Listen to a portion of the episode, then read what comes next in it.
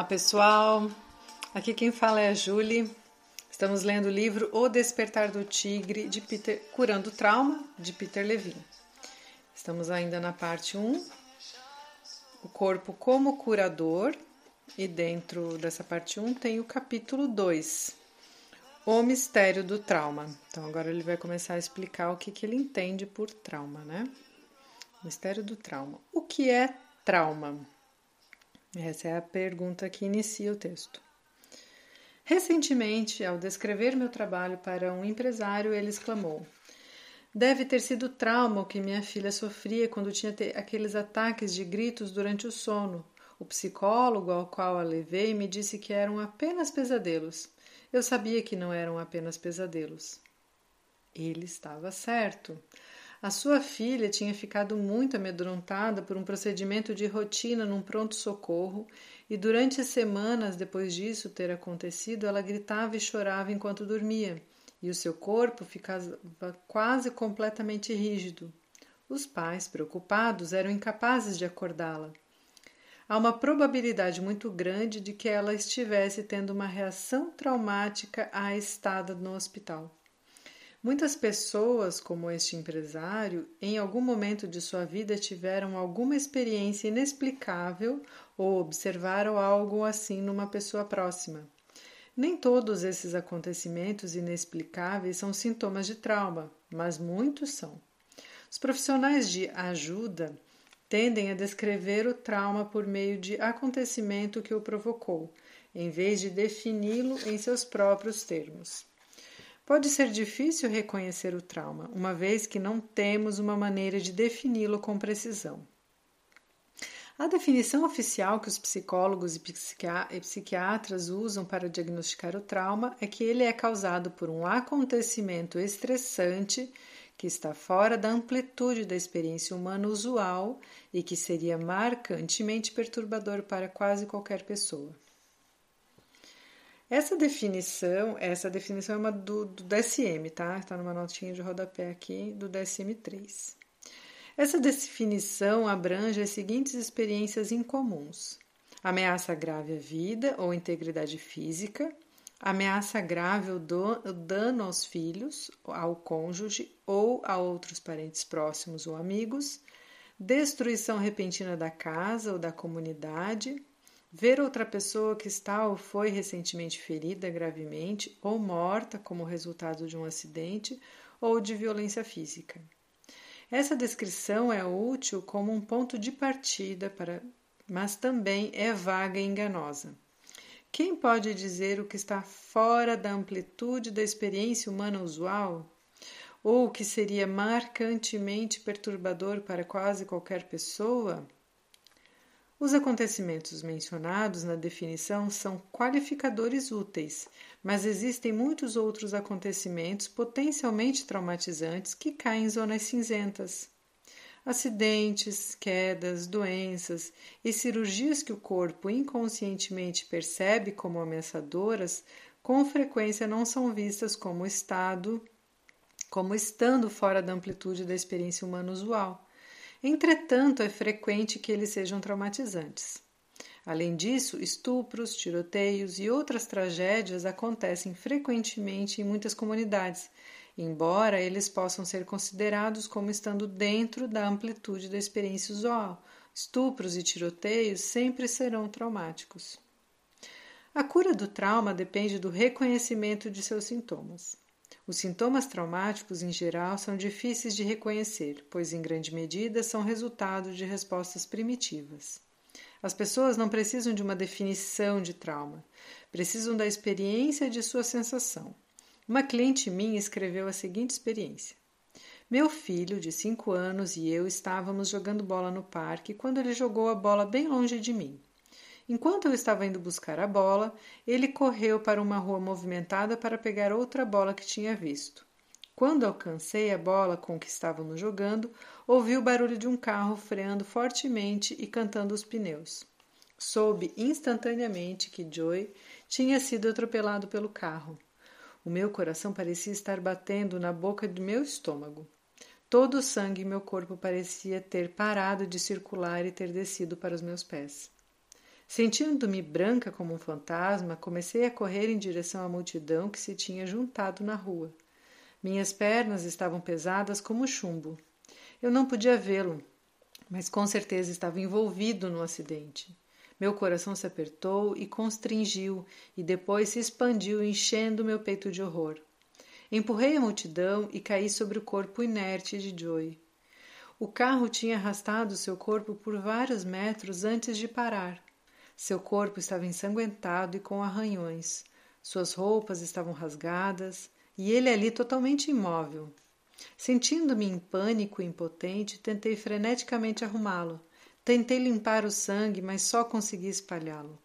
Tentei colocar no lugar suas roupas rasgadas. Eu ficava pensando: não, isso não está acontecendo. Respire, Joey, respire.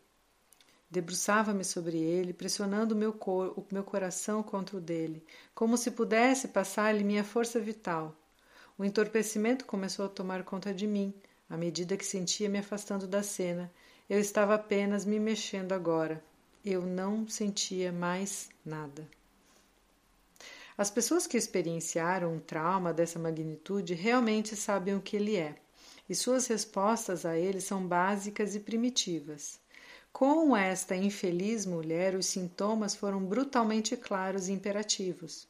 Para muitos de nós, contudo, os sintomas são mais sutis. Podemos aprender a identificar uma experiência traumática e explorar nossas reações. Uma vez identificada, há uma sensação inequívoca. Examinemos um acontecimento que está claramente fora da amplitude da experiência usual. Chonchila, Califórnia. Num dia abafado de verão de 1976, 26 crianças de 5 e 15 a 15 anos de idade foram raptadas de seu ônibus escolar nas redondezas de uma pequena cidade da Califórnia. Elas foram empurradas para duas vans escuras, levadas a uma pedreira abandonada e depois aprisionadas numa galeria subterrânea por aproximadamente 30 horas. Depois de fugirem, foram imediatamente levadas para um hospital local. Lá receberam tratamento para os ferimentos físicos, mas voltaram para casa sem sequer passar por exames psicológicos superficiais. Até onde os dois médicos do hospital podiam dizer, as crianças estavam bem. Eles simplesmente não reconheciam que alguma coisa poderia estar errada ou que as crianças precisavam ser acompanhadas de perto. Alguns dias depois, foi pedido a um psiquiatra local que falasse com os pais das crianças de Chonchila. Ele afirmou enfaticamente que poderia haver um problema psicológico em apenas uma das 26 crianças. O psiquiatra estava errado. Embora estivesse expressando a crença psiquiátrica padrão daquela época. Oito meses depois do acontecimento, outro psiquiatra Leonard Ter começou um dos primeiros estudos científicos de acompanhamento de crianças que havia, haviam sido traumatizadas. O estudo incluiu essas crianças. Ter descobriu que, em vez de uma criança em 26, em 26 mostrar efeitos posteriores, o contrário era verdadeiro. Quase todas as crianças apresentavam graves distúrbios em seu funcionamento psicológico, médico e social. Para muitas delas, o pesadelo apenas havia começado. Elas experienciavam pesadelos recorrentes, tendências violenta, violentas e diminuição da capacidade de se relacionar normalmente com as pessoas e o ambiente. Os efeitos eram tão debilitantes que a vida e a estrutura da família dessas crianças foram destruídas nos anos que se seguiram. A criança que foi afetada menos gravemente foi um garoto de 14 anos, Bob. Aqui está um breve resumo do que aconteceu com ele durante o acontecimento traumático. As crianças foram aprisionadas no buraco, um trailer enterrado abaixo de centenas de quilos de sujeira e pedras numa pedreira abandonada por quase um dia, quando uma delas se apoiou numa trave de madeira que estava segurando o teto. O suporte improvisado caiu e o teto começou a ruir sobre elas. Nesse momento, a maioria delas estava em choque severo, congeladas e apáticas. Eram quase incapazes de se mover. As crianças que receberam a gravidade das, perceberam a gravidade da situação começaram a gritar. Essas crianças podiam ver que, se não conseguissem escapar logo, todas morreriam. Foi nesse momento de crise que Bob pediu a ajuda de outro garoto para cavar uma saída para eles. Seguindo a liderança de Bob, os meninos foram capazes de remover a sujeira suficiente para cavar um pequeno túnel pelo teto e sair da pedreira. Bob foi capaz de responder à crise e permanecer ativamente mobilizado durante a fuga. Apesar das outras crianças terem fugido com ele, muitas delas pareciam sentir mais medo de fugir do que de serem soterradas. Elas teriam ficado ali, impotentes, se não tivessem sido muito incentivadas a fugir. Movendo-se como zumbis, tiveram de ser arrastadas para a liberdade. Essa passividade é similar ao comportamento observado pelas equipes militares especializadas em libertar reféns. Ele é chamado de Síndrome de Estocolmo. Com frequência, os reféns não se mexem a menos que recebam ordens repetidas para fazê-lo. O mistério do trauma. Bob superou um, des um desafio extraordinário a liber libertar as outras crianças. Naquele dia em Chonchila, Bob foi sem dúvida um herói. Contudo, o mais importante para a vida dele e para qualquer pessoa interessada em trauma é que ele saiu sem o mesmo grau de efeitos posteriores traumáticos debilitantes das outras 25 crianças. Ele foi capaz de continuar em movimento e fluir pela resposta de mobilidade que sobrecarregou e incapacitou completamente os outros. Algumas crianças estavam tão aterrorizadas que o seu medo continuou a sobrecarregá-las e imobilizá-las muito depois do perigo real ter acabado. Esse é um tema presente em pessoas traumatizadas. Elas são incapazes de superar a ansiedade de sua experiência. Permanecem sobrecarregadas pelo acontecimento, derrotadas e aterrorizadas. Elas são incapazes de se envolver novamente com a vida, pois estão virtualmente aprisionadas por seu medo. Outras pessoas que experienciaram experienciam acontecimentos semelhantes podem não ter nenhum sintoma duradouro. O trauma afeta alguns de nós de maneiras misteriosas. Esta é uma delas. Não importa quão assustador possa parecer um acontecimento, nem todos o experienciarem serão nem todos o que experienciarem serão traumatizados.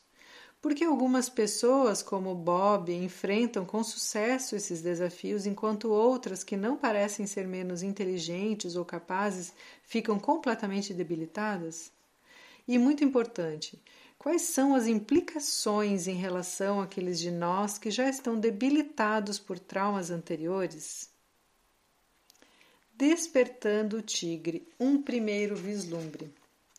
O trauma era um completo mistério para mim quando comecei a trabalhar com ele. Minha primeira compreensão importante se deu de modo inesperado em 1969, quando me foi encaminhada uma mulher, Nancy, que estava sofrendo de intensos ataques de pânico. Os ataques eram tão severos que ela era incapaz de sair sozinha de casa. Ela havia sido encaminhada por um psiquiatra que sabia de meu interesse em abordagens de cura que envolvessem o corpo e a mente, um campo novo e obscuro naquela época. Ele pensou que algum tipo de treino de relaxamento poderia ser útil. O relaxamento não era a resposta. Em nossa primeira sessão, quando ingenuamente e com a melhor das intenções tentei ajudá-la a relaxar, ela teve um ataque total de ansiedade. Parecia paralisada e incapaz de respirar. Seu coração estava batendo loucamente e depois parecia quase parar. Fiquei bastante assustado. Será que eu tinha aperto, aberto os portões do inferno para ela? Entramos juntos no pesadelo de seu ataque. Rendendo-me a meu próprio intenso medo, mas de algum modo conseguindo permanecer presente, tive uma visão fugidia de um tigre pulando em nossa direção. Levado pela experiência, exclamei: você está sendo atacada por um grande tigre. Veja o tigre enquanto ele vem em sua direção. Corra para aquela árvore, suba e fuja dele. Para minha surpresa, as pernas dela começaram a tremer. Fazendo movimentos de corrida, ela saltou um, soltou um grito de gelar o sangue que atraiu um policial que passava pela rua. Felizmente, meu colega de consultório conseguiu explicar a situação. ela começou a tremer, chacoalhar e soluçar em ondas convulsivas que envolviam todo o seu corpo. Nancy continuou a chacoalhar por quase uma hora. Ela se lembrou de um episódio assustador pelo qual passara quando criança. Aos três anos de idade, havia sido amarrada a uma mesa para que suas amígdalas fossem extraídas e a anestesia, a anestesia tinha sido éter. Ela havia tido alucinações aterrorizantes sem poder se mover e sentindo-se sufocada, reações comuns ao éter. Essa experiência inicial teve um, um profundo impacto sobre ela. Como as crianças traumatizadas de Chonchila, Nancy estava ameaçada, sobrecarregada e, como resultado disso, tinha ficado fisiologicamente atolada na resposta de imobilidade. Em outras palavras, o corpo dela tinha literalmente desintegrado, des resignado-se a permanecer em um estado. Isso, pessoal, resignado-se a permanecer em um estado no qual o ato de fugir não podia existir. E junto com essa resignação ocorreu a perda generalizada de seu real e vital, do seu eu real e vital, bem como a perda de uma personalidade segura e espontânea. Vinte anos depois do acontecimento traumatizante, Nancy estava numa sala lotada, fazendo um exame universitário, quando começou a ter um grave ataque de pânico. Mais tarde, desenvolveu agorafobia, medo de lugares abertos, públicos. A experiência foi tão extrema e aparentemente irracional que ela sabia que precisava procurar ajuda.